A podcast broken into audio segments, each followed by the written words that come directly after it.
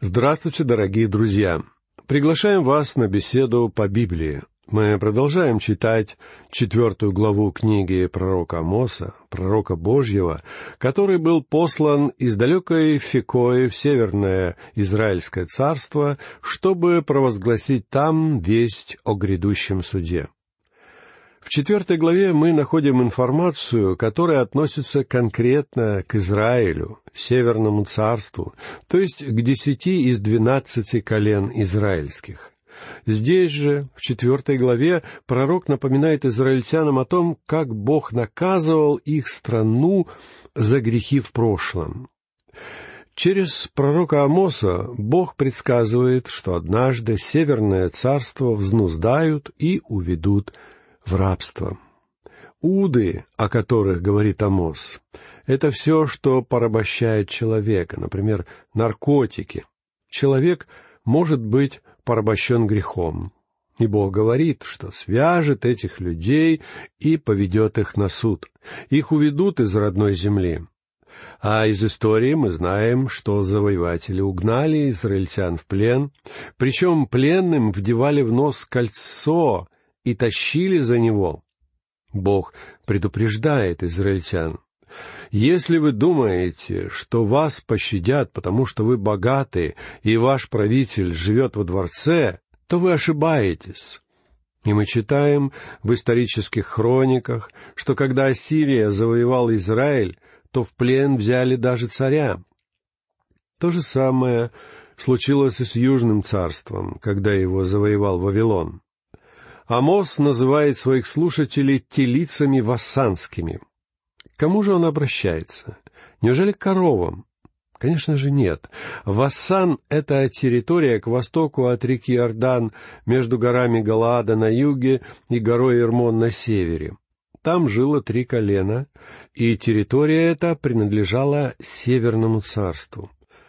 Это был очень плодородный район, который славился своими тучными стадами. Коровы в Вассане были крупные, сильные и красивые, потому что хорошо питались. Поскольку телицы, к которым обращается Амос женского рода, то многие комментаторы считают, что телицами вассанскими Амос называет женщин, живущих в роскоши, сытых, хорошо одетых, ухоженных. Для того, чтобы они радовались жизни и богатству, бедным приходится трудиться изо всех сил. Однако, скорее всего, Амос имеет в виду все-таки правителей Северного Царства. Он уподобляет их ленивым и развратным женщинам. В четвертой главе Бог рассказывает народу израильскому о том, по каким принципам Он судит мир. И слушатели Амоса должны были многое понять из этого грозного предупреждения. Во-первых, израильтяне, полагавшие, что они являются избранным народом, должны были усвоить, что Бог не всегда будет на их стороне. Бог будет защищать или, наоборот, наказывать их в зависимости от их поведения. И, во-вторых, они должны были глубже разобраться в том, что такое святость человека и что такое посвященность Богу. А что касается нас с вами, то мы должны понять, как все эти давние события относятся к нашей с вами жизни. Нынешние верующие посвящают свои жизни Господу. Иногда они даже совершают особый обряд посвящения или возложения рук. Обычно предметы, посвященные Богу, считаются святыми, Однако к людям самим по себе это не относится. Мы никогда не станем совершенными перед Богом. В нас всегда останется хоть сколько-нибудь закваски. Мы должны принести себя в живую жертву Богу, как призывает нас апостол Павел в двенадцатой главе послания к римлянам стих первый. Однако, друзья мои, не думайте, что вы сами собственными силами сможете оказаться совершенными перед Богом. Если вы считаете, что вы грешник, и вам еще рано обращаться к Богу, то вы можете так прождать всю свою жизнь, и вы останетесь такими же грешниками. Бог дал нам другой путь. Он призывает нас принять жертву Иисуса Христа и обрести святость Христову, через которую мы можем входить в присутствие Божие, не опасаясь наказания.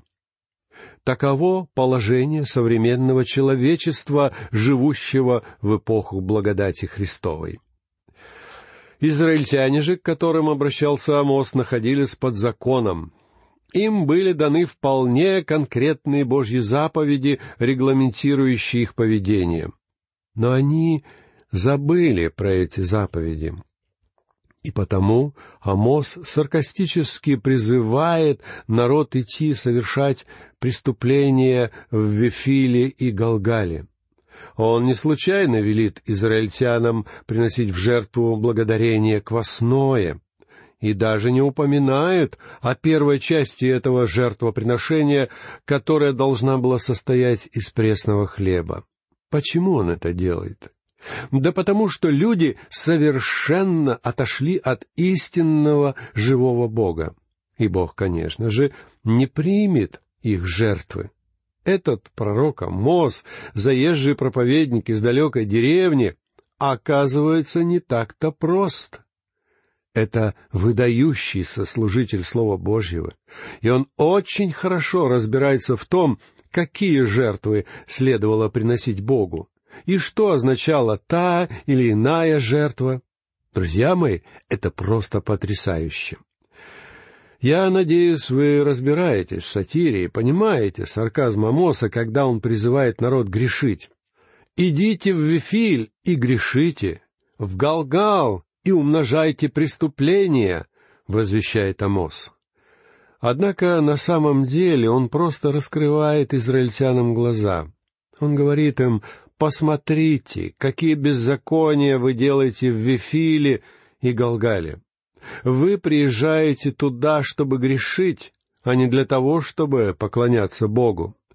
Когда вы в следующее воскресенье утром облачитесь в выходную одежду, чтобы пойти в церковь, то встаньте на колени и спросите Бога, каково состояние вашего сердца. Идете ли вы в церковь с чистым сердцем? Готовы ли вы не произносить ничего, что не было бы во славу Христа? Послание Амоса остается очень актуальным в наши дни. Если бы Амос был с нами сейчас, и я был бы пастором, то я обязательно пригласил бы его проповедовать в свою церковь. Мне кажется, современные церкви нуждаются в таких проповедниках. Сегодня есть много проповедников, которые только утешают людей и помогают им решать личные проблемы. Однако кто-то ведь должен говорить и о грехе. Говорить так, чтобы это заедало людские сердца. Грех присутствует в нашей церкви. Он есть в моем и вашем сердце. И самая большая наша проблема — это преодоление греха.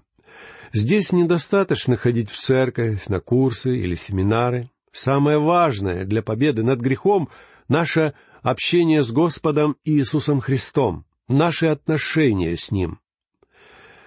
Давайте обратимся к стихам с шестого по восьмой из четвертой главы книги пророка Амоса. В них Бог напоминает народу Израиля о скором суде. «Зато и дал я вам голые зубы во всех городах ваших, и недостаток хлеба во всех селениях ваших.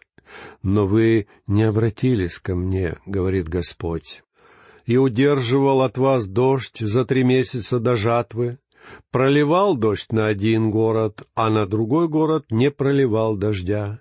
Один участок напаяем был дождем, а другой, неокропленный дождем, засыхал. Исходились два-три города в один город, чтобы напиться воды, и не могли досыта напиться. Но и тогда вы не обратились ко мне, — говорит Господь.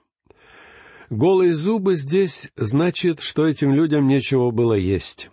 Бог наказал их голодом, но и это не пробудило их духовно, и Господь говорит, «Но вы не обратились ко мне». Потом Бог послал засуху. Именно Бог контролирует выпадение осадков, а не гидромедцентр. Дождя не было три месяца перед сбором урожая, и это ужасное несчастье. Обратите внимание, Бог проливал дождь на определенные города по своему усмотрению. Бог хотел показать, что дождь идет нигде попало, но где желает Он. Засуха была такой свирепой, что жители одного города ходили в другой за водой и носили ее домой в кувшинах или мехах. Это должно было вернуть их к Богу. Но и тогда вы не обратились ко мне, говорит Господь. Друзья мои, я родился в Техасе, и мне хорошо известно, что жители Техаса не понаслышке знают все тяготы подобной трагедии. В западном Техасе как-то была засуха, которая продолжалась три года. И моему отцу пришлось из-за этого покинуть этот штат, когда я был еще маленьким. Жители Далласа вспоминают, что в этом городке высохли все водоемы. Им пришлось брать воду из реки, которая была испачкана мазутом. Я никогда в жизни не пил такой ужасной воды. А люди, у которых были родственники в деревнях недалеко от Далласа, ездили к ним за кувшинчиком воды. Оказывается, это не ново. То же самое происходило во времена Амоса.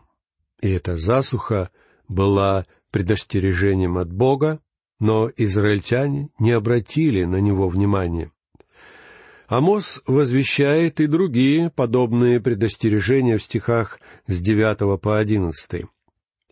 «Я поражал вас ржою и блеклостью хлеба, множество садов ваших и виноградников ваших и смоковниц ваших и маслин ваших пожирала гусеница, и при всем том вы не обратились ко мне, говорит Господь.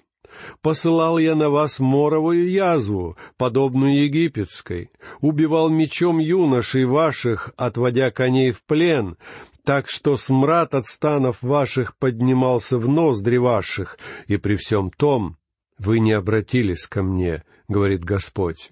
Производил я среди вас разрушение, как разрушил Бог Содом и Гомору, и вы были выхвачены, как головня из огня, и при всем том вы не обратились ко мне, говорит Господь.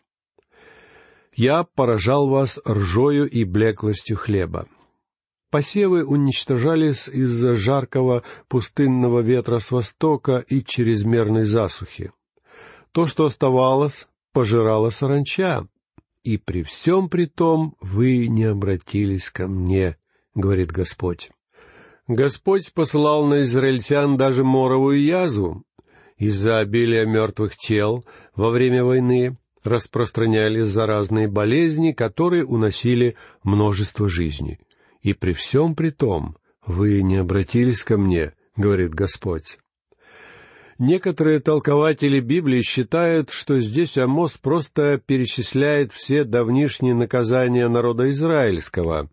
Однако я сомневаюсь в этом. Мы знаем из книги Ионы, что в то время ассирийцы совершали набеги на Северное царство. И настанет время, когда Ассирия полностью захватит Израиль.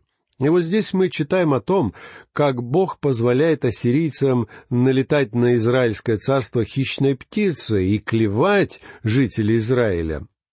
Вспоминая о разбоях и грабежах ассирийцев, Амос предупреждает народ, что однажды все царство падет.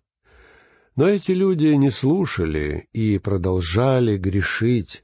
«И при всем том вы не обратились ко мне», — говорит Господь. Теперь послушайте вывод, который делает Бог. Это двенадцатый стих четвертой главы.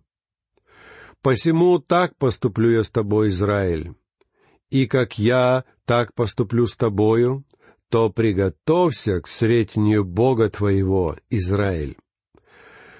Бог здесь не говорит, что именно Он собирается делать. Он просто заявляет «Так я поступлю с тобой». Это будет сюрприз.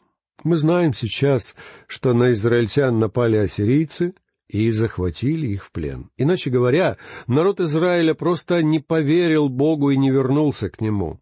А Бог решил уже перейти от уговоров к делу. Но вот говорится здесь не только об ассирийском вторжении. Послушайте, приготовься к сретению Бога твоего, Израиль. Когда пришли ассирийцы, они не просто угнали всех в плен. Многие израильтяне были убиты. Они встретили Бога после смерти, как случится с каждым из нас. Мы все предстанем перед Богом. «Приготовься к сретению Бога твоего, Израиль». И эти слова, друзья мои, обращены к каждому человеку, живущему сегодня. Один мой друг, который много грешил, рассказал мне, как поступил с ним Бог. Его постиг достаточно суровый суд, хотя нельзя отрицать и то, что Бог посылал этому человеку испытания, которые были ему по силам. А когда я выразил ему свое сочувствие, он сказал, «Вернон, меня совершенно не тревожит уже постигший меня суд. Мне предстоит предстать перед Богом еще раз. Вот чего я боюсь». И я ответил ему, ты знаешь, Вернон Маги тоже однажды предстанет перед Богом. И если бы я должен был предстать перед Ним таким, какой я есть, то я боялся бы ужасно. Однако я не предстану перед Ним, как Вернон Маги. Я нахожусь во Христе, и вместо моих грязных грехов Бог увидит праведность Христа. Он примет меня в своем возлюбленном Сыне. А друг мне ответил, «Это лучшее утешение, которое я получил когда-либо в своей жизни».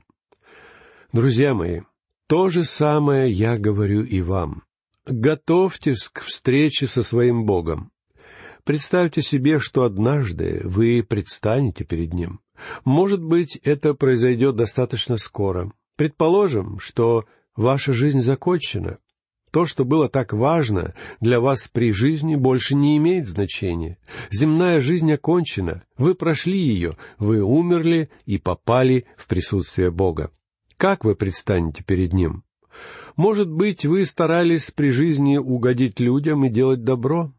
Но понимаете ли вы, что не сможете ничего сделать своими силами, сами по себе?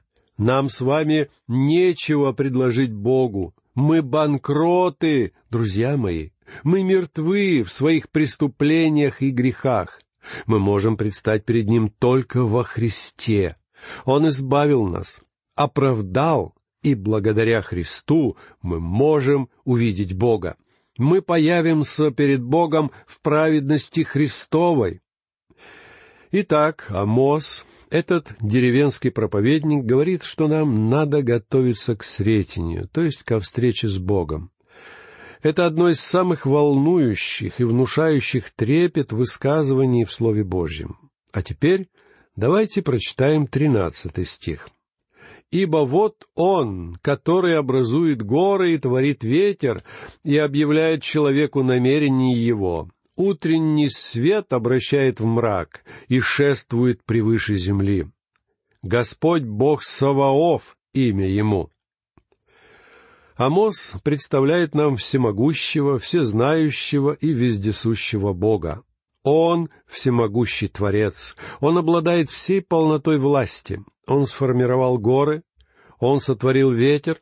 Он все знает. Он знает каждую вашу мысль. Он везде сущ, шествует превыше земли. Куда бы вы ни отправились, пусть даже на Луну, вам не скрыться от Бога, друзья мои. Может быть, вы ведете себя достаточно хорошо, и ваши сослуживцы, друзья и даже супруга считают вас очень хорошим человеком. Но на небесах будет так, как говорится в 89-м псалме, стих восьмой. Ты положил беззаконие наше пред Тобою, и тайное наше пред светом лица Твоего. Бог знает вас, и вам нет смысла притворяться. Может быть, милиции и ФСБ неизвестны ваши преступления, но Бог о них знает. Как говорил один известный проповедник, доктор Луис Перри Чейфер, то, что на земле тайный грех, на небе явный скандал и Бог знает вдоль и поперек не только нас.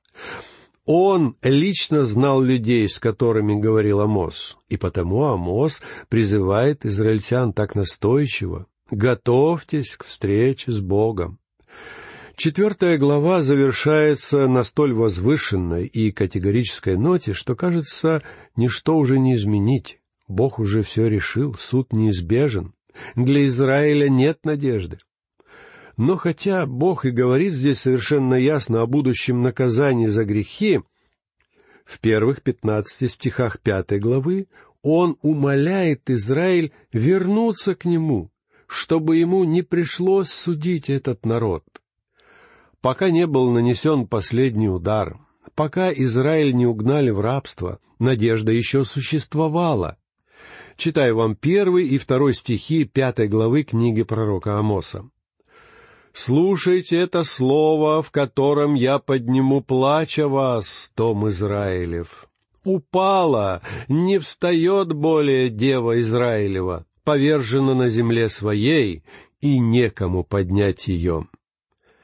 Это похоронный плач, и он очень печален. Обратите внимание на то, сколько в нем нежности — Сегодня очень многие христиане находятся в таком положении, когда им можно только посочувствовать. И именно вследствие таких ошибок со страниц книги пророка Амоса раздается печальный погребальный плач. «Упала! Не встает более дева Израилева, повержена на земле своей, и некому поднять ее». Дорогие друзья, на этом завершается беседа по книгам Священного Писания. Напоминаю вам, что сегодня мы с вами читали четвертую и пятую главы книги пророка Амоса, предвещавшего грозное наказание тем, кто не внимает призывам Бога и не желает отказываться от своих грешных путей.